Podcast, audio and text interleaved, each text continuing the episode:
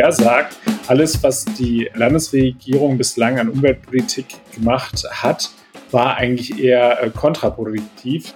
Kritik von Umweltschützern an der Landesregierung. Für den Schutz gegen Starkregen und Sturzfluten will das NRW-Umweltministerium jetzt eine moderne Sensortechnik und Überflutungsflächen in den Blick nehmen. Wir haben mit der Umweltministerin über Hochwasserschutz gesprochen. Bonn Aufwacher. News aus Bonn und der Region, NRW und dem Rest der Welt mit Anja Wörker. Hallo zusammen und ja, zusammen schaffen wir jetzt noch den Rest der Woche. Und wenn der Aufwacher Teil eures Alltags ist, dann erzählt doch euren Freunden und eurer Familie davon und abonnieren nicht vergessen. Wir starten wie immer mit den Meldungen aus Bonn und der Region. Die Rammstein-Coverband Völkerball hat ihr für Mitte September geplantes Konzert im Kulturgarten in Bonn überraschend abgesagt. Der Grund seien die aktuellen Lautstärkeauflagen der Stadt Bonn, wie die Band mitteilte. Für einige der Konzerte im Kulturgarten gelten als sogenannte seltene Ereignisse Ausnahmeregeln. Die Lautstärke, gemessen am nächstgelegenen Nachbargrundstück zum Kulturgarten, darf maximal 60 Dezibel betragen, erklärt Sandro Heinemann vom Veranstalter der Kulturgartenkonzerte Rhein Event. Eine Genehmigung von 65 Dezibel habe die Stadt Bonn abgelehnt. Und unterhalb dieser Dezibelstärke könne die Band Völkerball nicht auftreten, weil das dem Musikstil und auch der Bühnenshow nicht mehr gerecht werde, heißt es. Der Veranstalter hat zwar Widerspruch eingelegt, hat aber wenig Hoffnung auf Erfolg. Hintergrund sind inzwischen viele Beschwerden über Lärmbelästigung vom Kulturgarten. Dem Ordnungsamt der Stadt Bonn sind bislang 32 Anwohner bekannt, die sich bisher über Lärmbelästigung durch die Konzertmusik aus dem Kulturgarten beschwert hätten. Man sei deswegen im ständigen Austausch mit dem Veranstalter und den Beschwerdeführern, teilt die Stadt Bonn mit. Aufgrund der Beschwerdelage und um sich ein objektives Bild machen zu können, das zudem schriftlich dokumentiert werden müsse, seien die Veranstalter nun verpflichtet worden, alle weiteren Konzerte durch einen Schalltechniker begleiten zu lassen. Zudem werde es bis zum 20. August keine Feuerwerke nach den Konzerten geben. Nach einem offenen Brief der Verbandsgemeinde Altena an die Bundes- und Landesregierung soll es einen engeren Austausch mit den Kommunen im Katastrophengebiet geben. Dazu wollen Kanzleramtsminister Helge Braun und der Chef der Staatskanzlei Rheinland-Pfalz, Fabian Kirsch, nächsten Mittwoch mit Landräten und Bürgermeistern zusammentreffen, wie eine Regierungssprecherin in Berlin mitteilte. Bund und Land bekräftigten in Stellungnahmen zu dem offenen Brief ihre Hilfszusagen. Bundesfinanzminister Olaf Scholz wandte sich aber gegen die darin geforderte Berufung eines Sonderbeauftragten. Das wäre bürokratische Tätigkeitsvermehrung und würde die Sache eher komplizierter machen, sagte er. Viele Forderungen des offenen Briefs seien bereits umgesetzt oder auf dem Wege der Umsetzung, antwortete der Mainzer Staatskanzleichef Kirsch. Der Bund hat Hilfen zugesagt, das Land Soforthilfen beschlossen und ein Spendenkonto eingerichtet. Erste Auszahlungen laufen, sagte er. Im Innenministerium in Mainz koordiniere ein Wiederaufbaustab die Arbeiten. In dem offenen Brief hatten sich die Bürgermeisterin der Verbandsgemeinde Altena, Cornelia Weigand, und die Bürgermeister der zugehörigen Ortsgemeinden zudem besorgt gezeigt, dass die bisherigen Maßnahmen unzureichend sein könnten. Die Zahl der Menschen, die bei der Hochwasserkatastrophe im Ahrtal ums Leben kamen, ist indes auf 141 gestiegen. 115 Tote seien identifiziert, teilte die Polizei mit. 17 Menschen würden weiterhin vermisst. Am Dienstag hatte die Zahl der Toten noch 139 betragen. Der neue Film von Regisseur Fatih Akin wird ab Mitte September in Bonn und der Umgebung gedreht. Der Golden Globe-Gewinner, der für Filme wie Gegen die Wand, Soul Kitchen und Aus dem Nichts ausgezeichnet wurde, verfilmt in dem Gangster-Drama Rheingold die Geschichte des Rappers Hattar. Hatta, der gebürtig Giva Hayabi heißt, gehört zu den erfolgreichsten Rappern Deutschlands und ist auch als Musikproduzent und Unternehmer tätig. Hatta kam Mitte der 1980er Jahre nach Bonn und wuchs dort auf. Berühmtheit erlangte er zudem durch einen Goldraub. 2009 hatte Hattar mit Komplizen einen Goldtransporter überfallen. Er wurde zu einer mehrjährigen Haftstrafe verurteilt und 2014 vorzeitig entlassen. Für den Dreh des Kinofilms werden nun Komparsen und Kleindarsteller mit Migrationshintergrund gesucht. Erfahrungen müssen die Bewerber nicht mitbringen. Wer interessiert ist, kann sich online bei der Agentur Producers Friend anmelden und bewerben. Die skurrile Ausstellung Little Britain in Linz Haus von Gary Blackburn zieht um.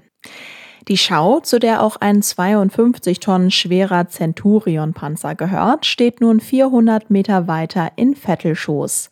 Ende Dezember hatte der Erbler Gemeinderat einstimmig den Beschluss gefasst, dem Chef vom Baumdienst Siebengebirge Blackburn bis zum 31. März die Pachtverträge für die gemeindeeigenen Flächen entlang des Wanderwegs vom Kasbachtal auf die Linzer Höhe zu kündigen. Auf einem Teil dieser Flächen und auf seinem Firmengelände hatte Blackburn, der vor Jahren die deutsche Staatsangehörigkeit beantragte, sein fantasievolles und kostenloses Museum namens Little Britain unter freiem Himmel untergebracht. Ursprünglich aus Ärger über die Brexit-Entscheidung der Briten hatte Blackburn dort alles zusammengetragen, was ihn an Großbritannien erinnert. Königliche Palastsoldaten, die Hütte von Robin Hood, Doppeldeckerbusse rote Telefonzellen und Figuren der Queen und von Mr. Bean sind seit 2016 auf der Linzer Höhe zu sehen. Ein neues Domizil finden Friedenspanzer Mr. Bean und Konsorten nun im benachbarten Vettelschoßer Ortsteil Kahlenborn. Hier hat Blackburns Familie bereits vor kurzem das Themenhotel The Little Britain Inn mit acht Zimmern eröffnet. Kommen wir zu unserem Top-Thema. Leverkusener Altenheim seit drei Wochen ohne Strom und Experten befürchten belastetes Wasser für Monate. Diese Meldungen zur Flutkatastrophe hatten wir gerade erst auf RP Online, denn tausende Menschen in NRW und in Rheinland-Pfalz müssen weiter mit den Auswirkungen des heftigen Hochwassers kämpfen. Wie können wir so eine Katastrophe in Zukunft verhindern? Das NRW-Umweltministerium will insbesondere kleine Flüsse in den Blick nehmen. Maximilian Plück, Leiter der Redaktion Landespolitik, hat die Details. Hallo Max. Hallo, grüß dich. Ja, seit der Katastrophe wird natürlich viel über die Konsequenzen diskutiert und du hast jetzt mit NRW-Umweltministerin Ursula Hein-Esser gesprochen. Wo setzt sie denn da den Fokus? Also sie hat so verschiedene Anknüpfungspunkte. Das eine ist einerseits, dass sie sagt, wir müssen uns noch mal genauer anschauen, wie die Kommunen ähm, auf diese Starkwetterereignisse vorbereitet sind, also mit äh, sogenannten Gefahrenkarten. Sie hat aber auch gesagt, wir müssen halt eben uns insbesondere anschauen, wie es an den kleinen Flüssen aussieht, weil sie sagte, an den großen Flüssen hat man es einigermaßen im Griff. Also da ist, findet sozusagen ein professionelles Hochwassermanagement statt. Aber weil wir ja jetzt gerade vor allem an den kleinen Flüssen eben diese Ereignisse hatten, diese Überflutungen, hat sie gesagt, da müssen wir nochmal ganz genau hinschauen. Wo sind die Flussbetten früher verlaufen? Weil das sagte sie mir, ist eine Erkenntnis, dass sich die Flüsse dann immer ihre alten Wege wieder suchen würden. Und das führt dann zu den schrecklichen Bildern, die wir dort in den vergangenen Wochen gesehen haben. Was können das denn für Maßnahmen sein, die dann an diesen kleinen Flüssen umgesetzt werden? Also es geht ihr zum Beispiel darum, dass sie sagt, man muss eben weitere Überflutungsflächen äh, schaffen. Das heißt also, du musst unbebaute Flächen haben, wo dann das Wasser eben auch versickern kann. Du musst Rückhaltemöglichkeiten haben. Du musst vor allem auch moderne Sensortechnik haben, damit man sozusagen da dann auch einfach besser gewappnet ist. Gehen wir mal auf beide Punkte ein. Diese Flächen, von denen du sprachst, haben wir da überhaupt Platz für? Das ist ein guter Punkt. Also diese Flächenversiegelung, die findet ja statt im Augenblick und das ist wirklich ein, ein, schwieriges Feld. Sie sagt, dass sie äh, da auch mehr Tempo haben möchte, also dass eben der Kampf gegen die Flächenversiegelung noch stärker angegangen werden muss das ist halt eben in einem der dicht besiedelten äh, Gebiet wie NRW relativ schwierig. Und Flächenversiedlung, da sprechen wir darüber, dass dann einfach sehr viele Häuser direkt an den Flüssen stehen, richtig? Häuser, Straßen, also alles, alle jegliche Form der Bebauung, die dann dafür sorgt, dass beispielsweise das Wasser nicht ordnungsgemäß ablaufen kann. Also wenn man sagt, man möchte halt eben Überflutungsflächen schaffen, dann muss man sich das tatsächlich so vorstellen, dass dort Wiesen sind, dass dort halt eben Auen sind, also dass dort wirklich Flächen sind, in die man nicht hineinbauen darf. Und in einem Land, wo wir halt eben wirklich auch Schwierigkeiten haben, äh, ausreichend Bauland auszuweisen, wo wir ausreichend Wohnflächen haben müssen, da ist das natürlich ein äh, echter Zielkonflikt, vor dem wir da stehen. Ja, weil dann die Frage ist natürlich dann, wie schaffen wir überhaupt solche Flächen, wenn da eben Straßen und Häuser stehen?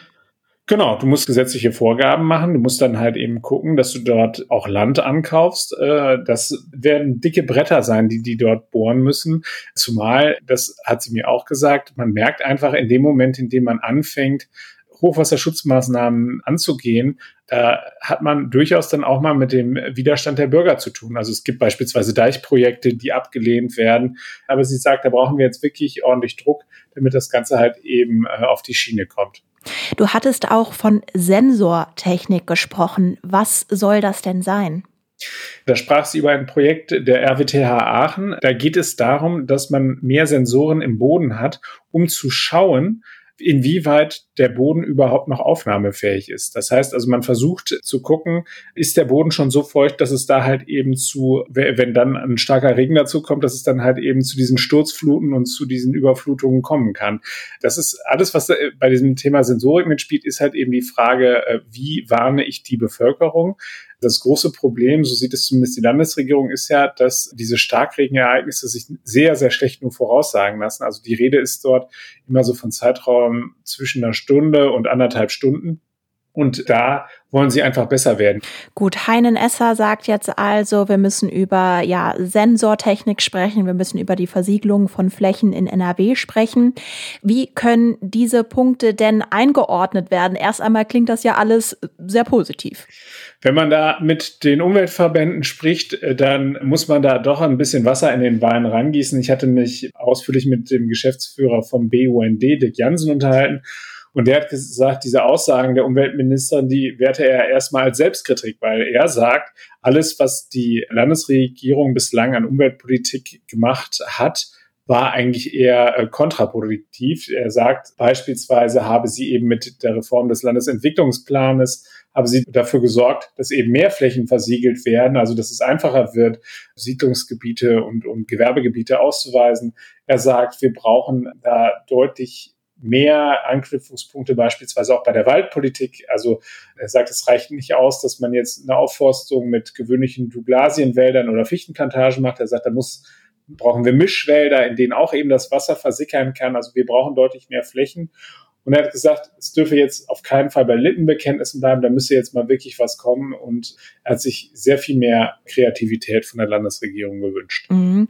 Stichwort, sehr viel mehr muss da kommen. Gibt es denn ja irgendwelche offiziellen Termine, irgendwelche Eckpfeiler, wo dann auch dieser Katastrophenschutz nochmal explizit in den Blick genommen wird? Den gibt es, das hatte äh, die Ministerin Hein Esser angekündigt. Sie hat gesagt, sie wird Ende des Monats sich schon mit den Kommunen und mit den Wasserverbänden an einen Tisch setzen. Wir müssen uns wieder vor Augen führen, dass die Wasserverbände ja auch deutlich in die Kritik geraten sind, insbesondere wenn es darum geht, das Wasser aus den Talsperren abzulassen. Da war ja der eine oder andere etwas zögerlich und das wurde dann nachher halt eben so dargestellt, als sei das auch mit eines der Hauptprobleme gewesen. Also da wird, ist offensichtlich Gesprächsbedarf und sie sagt, da müsse man halt eben sich jetzt zusammensetzen und müsse eben gucken, dass diese Konzepte, die, die es ja teilweise schon in den Schubladen der Kommunen gibt, dass die halt eben auch praxistauglich dann umgesetzt werden. Also dass da auch genau jeder weiß, was er machen muss, wenn es eben zu diesen Starkregenereignissen kommt. Denn sie sagt, sie geht davon aus, dass wir diese extremen Wetterphänomene in Zukunft häufiger eben wegen des Klimawandels bekommen werden und dann müssen wir uns auch entsprechend dafür ausrüsten. Und das sagt ja nicht nur Heinen Esser, sondern da sind sich die Umweltexperten grundsätzlich einig. Danke dir, Max, für die Infos. Sehr gerne. Schauspieler, Sänger und Musiker, die stehen gerade eigentlich schon in den Startlöchern, denn wenn die Sommerferien zu Ende gehen, heißt es für die Kulturbetriebe bei uns in NRW Bühne frei und die neuen Spielzeiten starten. Aber klar, die Kulturveranstalter müssen die schwankenden Inzidenzen im Hinterkopf behalten. Kulturredakteur Lothar Schröder kann uns verraten, was für die nächsten Wochen geplant ist. Hallo Lothar. Ja, guten Morgen, hallo. Die Schwierigkeit ist ja, dass Theater für viele Monate im Voraus kalkulieren müssen. Du hast zum Beispiel mit dem Düsseldorfer Schauspielhaus gesprochen. Wie bereiten die sich denn auf die kommende Saison vor? Also grundsätzlich muss man sagen, die Theaterszene ist und die Kulturszene allgemein durch die Erfahrung im vergangenen Jahr, muss man wirklich so sagen, ist krisenerprobt. Äh, man war, wie alle anderen auch, sehr überrascht über den ersten Lockdown und man sagte immer, es darf keinen zweiten geben. Der kam dann auch. Mittlerweile hat man gewisse Erfahrung gesammelt und den Eindruck, den ich an den großen professionellen Häusern gewonnen habe, ist, dass man mittlerweile mit sehr viel auch externer Kompetenz da sehr dynamische Modelle erarbeitet hat.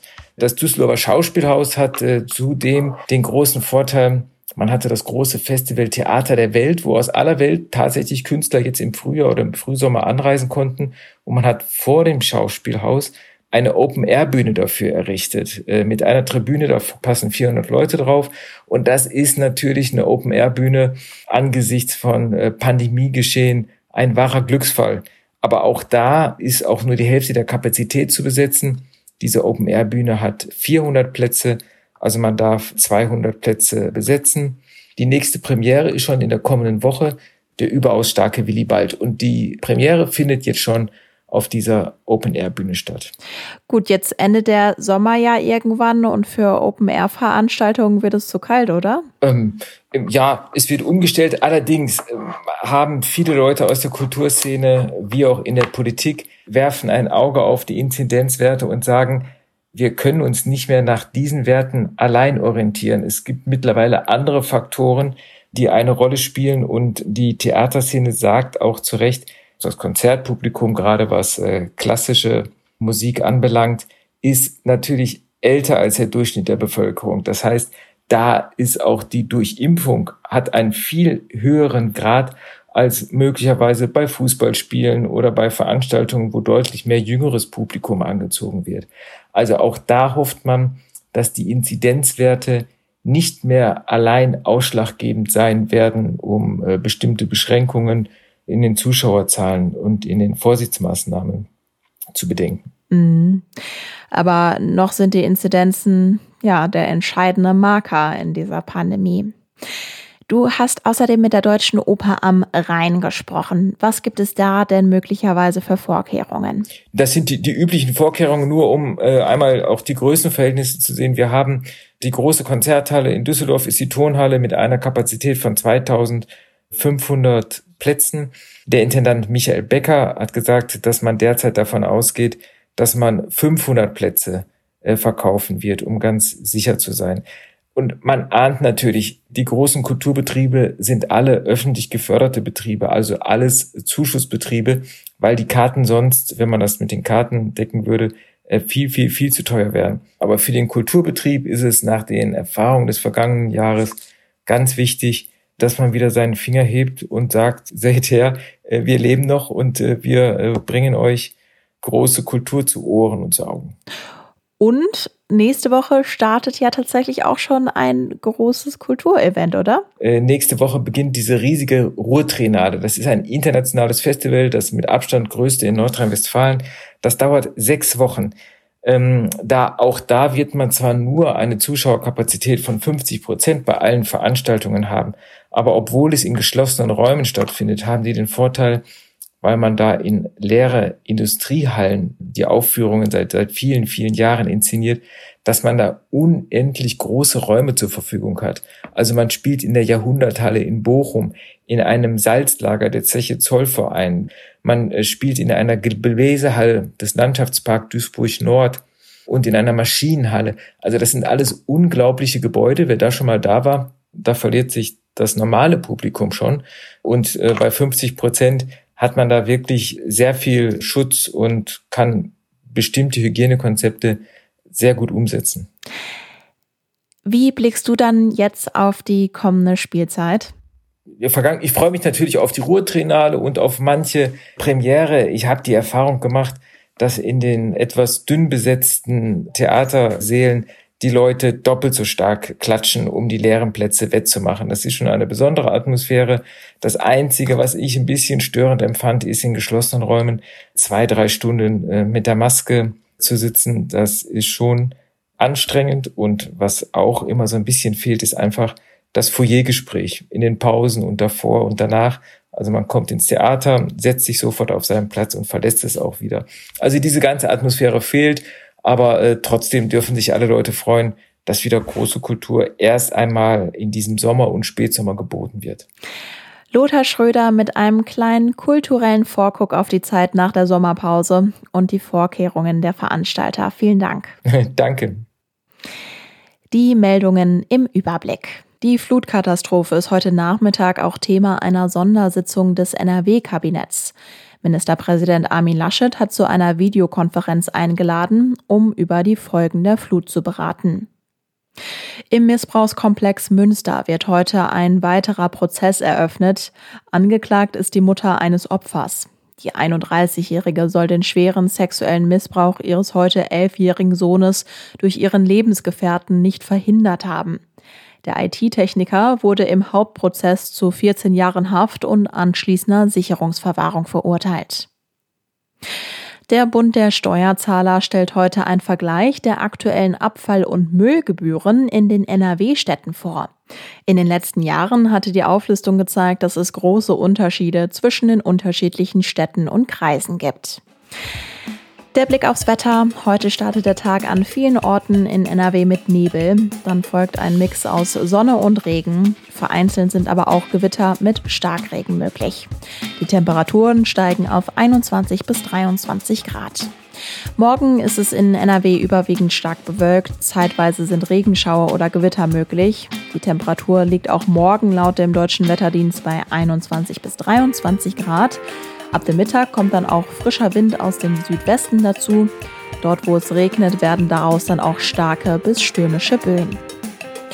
Und das war der Aufwacher. Mein Name ist Anja Wölker. Vielen Dank fürs Zuhören. Habt einen schönen Tag. Bis dann. Mehr Nachrichten aus Bonn und der Region gibt's jederzeit beim Generalanzeiger. Schaut vorbei auf ga.de.